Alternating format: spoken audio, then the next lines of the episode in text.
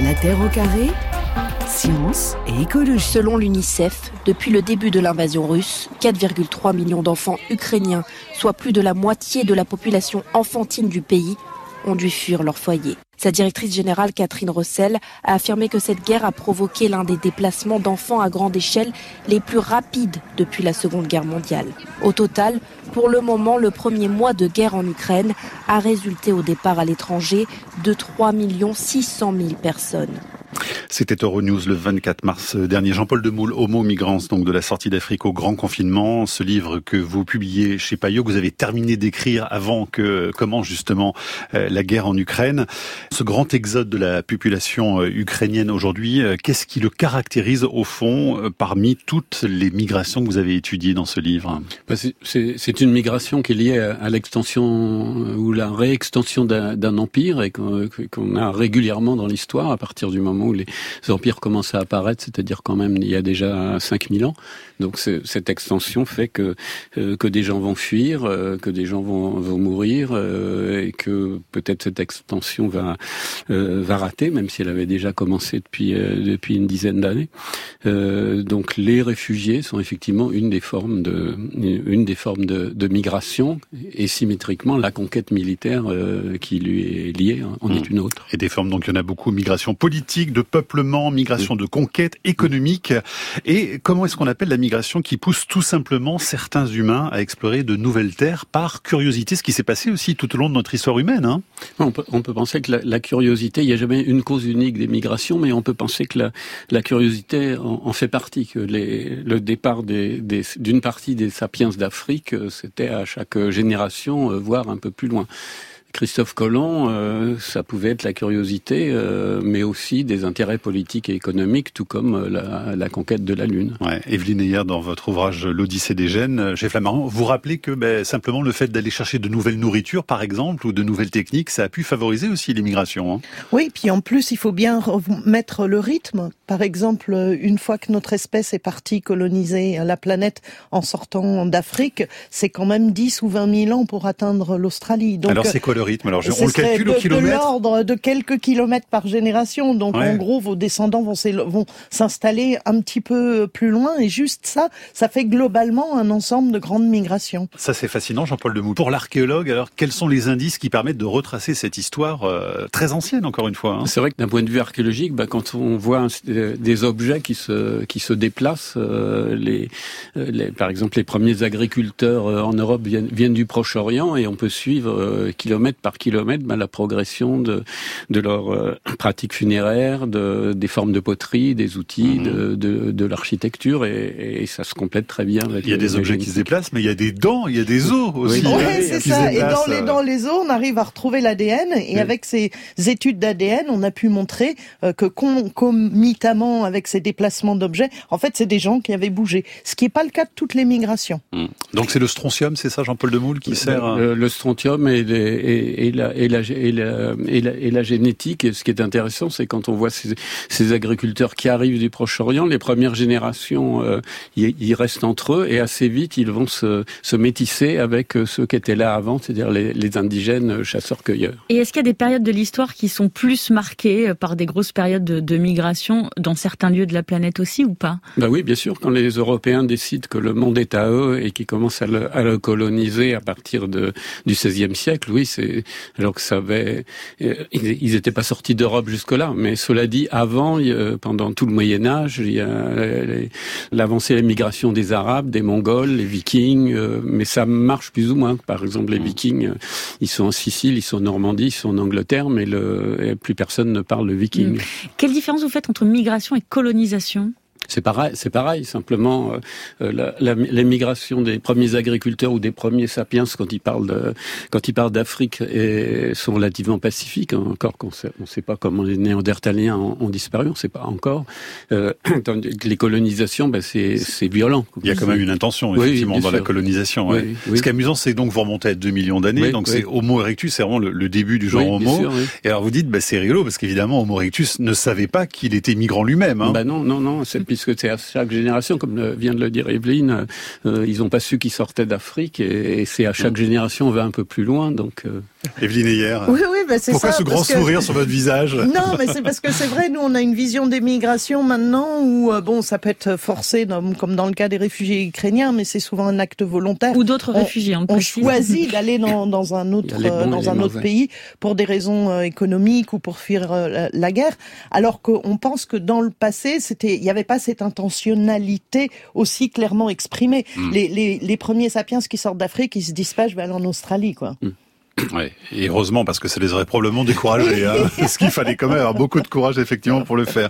Jean-Paul Demoule, là aussi vous rappelez quelque chose d'intéressant, c'est que les migrations ne sont pas le propre de l'espèce humaine, de nombreuses espèces animales, mais également végétales aussi migrent. Hein oui, bien sûr, c'est ce qu'on appelle les espèces invasives, notamment comme nous d'ailleurs, euh, qu'on reconnaît maintenant comme invasifs euh, au lieu que ce soit. Alors ça, je trouve que ça prête à discussion finalement de dire d'Homo sapiens que c'est une espèce invasive, non? Bah oui, parce que. En quoi il, est invasif au fond? Bah, il fait disparaître les, une grande partie des autres espèces, soit directement les espèces qui qui l'arrangent pas. On le voit très mhm. bien l'arrivée des sapiens par le droit de Bering il y a, 20-25 000 ans fait disparaître toute une toute une grande faune. Actuellement, symétriquement, on sait bien qu'il y a un tiers des oiseaux euh, en France qui a disparu en 30 ans, euh, et on va favoriser les espèces qui nous arrangent comme euh, mhm. les bovidés avec un impact sur l'environnement très fort. Donc on est tout à fait invasif. C'est pour ça que je suis pas très inquiet sur notre espèce, quoi qu'il arrive. Hein. Et dans les projections justement dont on parlait rapidement euh, tout à l'heure, est-ce qu'on peut prévoir entre guillemets les causes majeures de futures euh, migrations ou colonisations ou pas du tout? Est-ce que ce sera euh, bah, En fait, les, les, les, études sociologiques des migrations, ils regardent ce qu'on appelle le push, c'est-à-dire qu'est-ce qui pousse des gens à partir, et le pull, ce qui les attire. Et c'est clair que dans le push, il y a bien sûr la guerre, d'où les réfugiés. Il y a aussi les raisons économiques. Et là, on se demande, le point d'interrogation, c'est quid du réchauffement climatique? Est-ce que ça va entraîner aussi un nouveau, entre guillemets, push, c'est-à-dire une nouvelle raison euh, d'entraîner des migrations? Pour l'instant, ce qu'on voit, c'est que c'est surtout des migrations à petite échelle. Mais est-ce que ce sont des cycles, entre guillemets? C'est-à-dire qu'au fur et à mesure des, millions d'années qui se découlent, on, se rend compte que finalement, c'est un peu toujours les mêmes cycles qui reprennent les uns après les autres, bah, hormis réchauffement climatique. C'est constant, hein, il y a toujours, toujours eu des migrations. Ce qu'il y a de plus marquant là depuis un siècle, c'est que les gens bougent à des échelles géographiques beaucoup plus grandes. En dehors des migrations forcées, par exemple l'esclavagisme, avant c'était moins des migrations à si grande échelle géographique, mais elles étaient tout aussi importantes. Et d'ailleurs en démographie, depuis qu'on mesure les migrations depuis 100 ans environ, on voit que c'est toujours 3% hmm. des individus qui migrent, 97% des individus meurent dans le pays où ils sont nés. Sauf que là aujourd'hui on a des outils pour notre mobilité évidemment hein, qui nous permettent d'aller beaucoup plus loin. Plus loin. Ouais. Jean-Paul Demoule, au sujet du climat, finalement, en dehors même du réchauffement climatique, ça a toujours été une constante aussi qui justifie au fond ces déplacements. Hein. Oui, bien sûr, puisque euh, notre planète connaît des alter... connaissait des alternances de périodes glaciaires et d'interglaciaires. Euh, la nouveauté, c'est que le, le, précédent interglaciaire a duré 15 000 ans, moins 130 000 et moins 115 000 ans. L'actuel, mhm.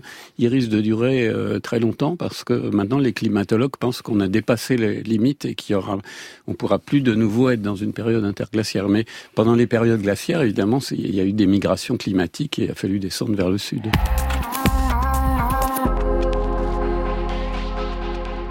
Voilà maintenant plus de 200 000 ans que Néandertal est le seul habitant de l'Europe. Mais pendant ce temps, les Homo erectus restés en Afrique ont évolué de leur côté. Ils se sont aussi transformés et ont donné naissance à une nouvelle espèce, Homo sapiens, l'homme moderne, dont l'anatomie est identique à la nôtre. Venus d'Afrique du Nord ou d'Afrique du Sud ou de l'Est, des groupes d'Homo sapiens s'installent au Proche-Orient vers moins 100 000 ans. Un petit résumé de notre histoire, extrait d'Homo sapiens sorti d'Afrique d'Arte en 2010, réalisé par Axel Clevenot et Jean-Paul Demoule pour ce livre Homo migrants de la sortie d'Afrique au grand confinement, ainsi qu'Evelyne et hier. Euh, Evelyne, justement, parce que Homo sapiens, c'est aussi un primate quand même, un primate parmi d'autres primates, sauf que bah, c'est le seul qui va aussi loin, qui bouge autant, non hein? Bah oui, c'est ça qui est d'un peu fascinant, parce que que ça soit les bonobos, les chimpanzés ou les gorilles, ils sont un peu toujours restés, euh, je dirais, dans la, dans la forêt en Afrique euh, mm. centrale, et ceux qui travaillent sur ces animaux montrent que ils nous ressemblent énormément. Ils sont visiblement beaucoup plus intelligents que ce qu'on pensait. De là, la question, pourquoi nous, on s'est mis à bouger et pas eux. Je trouve ça très intéressant. C'est quoi? C'est notre capacité d'adaptation qui est différente? Enfin, quand je note, c'est celle de. c'est certainement on est arrivé à s'adapter, mais eux aussi ils arrivent à s'adapter. Donc euh, je trouve qu'il y a autre chose. Il va falloir qu'on trouve, et je trouve que le ressort de la curiosité est peut-être une des meilleures explications. Alors même que le chimpanzé le gorille changent de nid euh, tous les soirs, hein, mais pour autant il reste quand même sur un territoire assez ça, fixe. Sur un territoire hein. assez délimité. Jean-Paul Demoule, au sujet de territoire justement, il y a quand même un moment de l'histoire euh, très très important, c'est le néolithique. Il y a 10 000 ans, il se passe quelque chose qui change la face du monde. On fait de l'agriculture, on élève des animaux, donc euh, finalement on se sédentarise. Est-ce que c'est un coup d'arrêt massif au mouvement migratoire ou pas? Oui, bien, bien sûr. Dans, dans, dans, un premier temps, effectivement, on, invente, on invente le confinement dans des maisons à l'intérieur de villages. C'est le premier grand confinement, hein, c'est ce que vous écrivez. Oui, oui. On se confine en plus avec des animaux qui vont nous apporter des maladies euh, nouvelles. On invente les épidémies puisqu'on est de plus en plus nombreux. Mais du fait que, effectivement, en, en 10 000 ans, c'est-à-dire 4% de la durée d'Homo sapiens, on va passer de euh, 2 millions d'humains sur toute la planète aux, 8 milliards actuels, eh bien, euh, ça crée ce, ce, boom démographique fait que, à partir des foyers d'invention de l'agriculture et de l'élevage hein, dans différents continents, eh bien, le, le trop plein humain, euh, par rapport aux capacités de production du moment, ben, va se va se déverser quoi, petit à petit et va euh, assimiler ou massacrer les chasseurs-cueilleurs dont il n'existe pratiquement plus aucune société. Mmh. Mais pourtant, il y a toujours un parallèle quand même entre la sédentarisation et les mouvements migratoires. Ça, ça reste quand même très vivant. Hein oui, bien, bien, sûr, parce que la, la, la, cette explosion démographique fait que le trop-plein démographique est obligé d'aller un peu plus loin. Alors, ça peut se mélanger effectivement, comme le disait euh, Evelyne, à la, à la, curiosité. Et puis, quand les premiers, euh, quand les, les, les, sociétés se territorialisent de plus en plus, eh bien, ça crée des tensions, les, les conquêtes les invasions, etc. Euh, donc ça va créer de, nouvelles formes de, déplacement de population. Mais enfin, c'est dans la continuité, la continuité le problème de résoudre ce trop-plein démographique. Sauf qu'il y a beaucoup d'allers-retours aussi dans ces migrations linéaires. Hein. Il n'y a pas un grand, un grand système linéaire. Au contraire, c'est fait de rupture, d'arrêt et d'aller-retour. Ah ben, surtout le, néolithique. On voit qu'il y a des phases d'arrêt, ça se calme, après ça reprend. Enfin, c'est jamais. Euh, nous, on voit ça euh, maintenant et on a l'impression que ça va très vite, mais c'est toujours des échelles de temps euh, euh, très lentes avec effectivement des avancées, des, des retours, etc. Mais c'est vrai que le panorama global, c'est quand même avec l'invention de l'agriculture, cette espèce de grande vague migratoire partie des centres où sont nés l'agriculture. Bon, après, on a eu d'autres grandes migrations, hein. par mm. exemple les nomades des steppes à l'âge du bronze, où on voit dans le génome des individus européens très rapidement une part génétique importante qui vient de ces individus des steppes au nord de la, de la mer Caspienne. Et est-ce que, euh, Jean-Paul Demoule, l'archéologie permet euh, de recréer un petit peu les, les différents euh, itinéraires, on va dire, et de voir s'ils étaient, ils pouvaient être très longs d'un coup, c'est-à-dire qu'on partait d'un point A en se disant on va aller au point B, ou si c'était un petit peu le hasard, ou si on s'arrêtait en route, et est-ce est qu'on sait un petit peu si... Oui, bien sûr, on, on, peut le suivre très, très précisément, de, notamment en Europe où il y a le plus fort taux d'archéologues au, au, au, kilomètre carré, donc alors qu'en Afrique euh, on connaît beaucoup moins bien, et puis la, la géopolitique complique, complique les recherches, mais on, on, peut suivre à la fois comment une culture matérielle, comme on dit, ces formes de vases de maison se, se répand, qu'on couple avec euh, des, des, méthodes de datation qui maintenant sont à quelques dizaines d'années près, donc on peut, on peut préciser. Et est-ce qu'on arrive à déterminer du coup s'il y a vraiment parfois des itinéraires qui sont très longs parce qu'il y a une intention d'arriver à tel point ou si c'est un peu, encore une fois, au hasard, au fil de l'eau ben, euh, C'est plutôt par mer. On peut, par exemple, l'Europe est colonisée par deux courants de colonisation agricole. Par, par l'intérieur, c'est progressif et avec des moments de stase, notamment quand on passe des Balkans à l'Europe centrale, il faut s'habituer à un nouvel environnement, un nouveau climat. Euh, en revanche, le long de, ceux qui passent le long de la Méditerranée par euh, cabotage, eux sont susceptibles d'aller très vite. Jean-Paul Demoule, il y a une constante aussi au fil de cette histoire des, migrations, c'est la constante du barbare. C'est-à-dire on voit le migrant comme un barbare, mm. on le voit comme un bouc émissaire. Donc ça, ça a vraiment toujours été au fil de l'histoire une, une constante bah, Dès, qu'on a des textes, donc des témoignages précis, on a, on, a, on a bah, barbare est, une, un, est un mot grec, c'est ceux qui ne font que des borboriques, barbares, mm. euh, on ne comprend pas ce qu'ils disent. Mais dès, dès, les Grecs et après les Romains, il y a, il y a toujours un, un rapport ambigu. C'est c'est-à-dire que à, la fois, euh, effectivement, euh, ils sont pas civilisés, ils parlent pas grec, ils mangent pas comme nous, mais en même temps, des fois, c'est des mœurs plus pures. Ça va donnera le bon sauvage au, mmh. XVIIe, XVIIIe siècle. Et par exemple, à Athènes, eh bien, l'administration centrale, c'est des les énarques aujourd'hui chez nous, c'est des esclaves justement pour pas trop se laisser dominer. La, la police, c'est des archers des steppes, du monde sithique.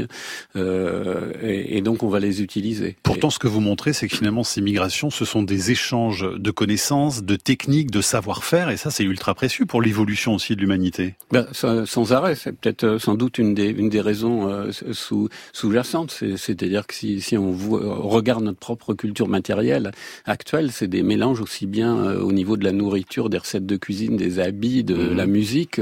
c'est venu de toutes les parties du monde. Et des gènes évidemment. Eh ben oui, et des gènes aussi. C'est un grand euh, brassage hein, génétique. On voit bien que même si, entre guillemets, dans, dans les écrits, on n'aime peut-être pas trop les migrants, il y a toujours eu des mélanges, en fait. Dès que Donc, vous faut mettez... arrêter de dire de souche, hein, euh, petit, petit message. Ah, ça n'existe hein. pas, parce que c'est, il y a toujours des mélanges. On a tous des ancêtres migrants, mmh. et quand euh, des immigrants arrivent, inévitablement, ils se mélangent. Ça n'existe pas des populations qui coexistent, qui ne se mélangent pas. Donc il faut s'en rappeler. C'est un peu la conclusion de cette histoire d'ailleurs. Hein. C'est que nous sommes tous des migrants. Hein. Nous avons tous des ancêtres migrants. On en a mm. aussi qui n'ont pas bougé. Ouais. Donc on est tous des métis, alors il faut le dire comme ça? On peut le dire comme ça, mais j'aime moins ce terme-là. ce serait toute une autre émission. Pourquoi mm. le terme métis euh, peut être connoté négativement? Parce qu'il sous-entend des populations clairement différentes les unes des autres qui se mélangent ce qui est rarement le cas parce que déjà il y a déjà des mélanges. Donc euh, c'est pour ça que le terme métis en sciences sociales est un peu, euh, je dirais, difficile à manipuler. Vaut mieux dire qu'on a tous des ancêtres migrants. Qui a peur des migrants C'est la conclusion d'ailleurs. Hein. c'est la question que vous posez parce qu'elle nous interroge énormément. Quand on lit cette histoire mm. qui est très dense hein, mm. quand même, euh, Jean-Paul de Moule, c'est vrai qu'au bout du compte, on se dit mais mm.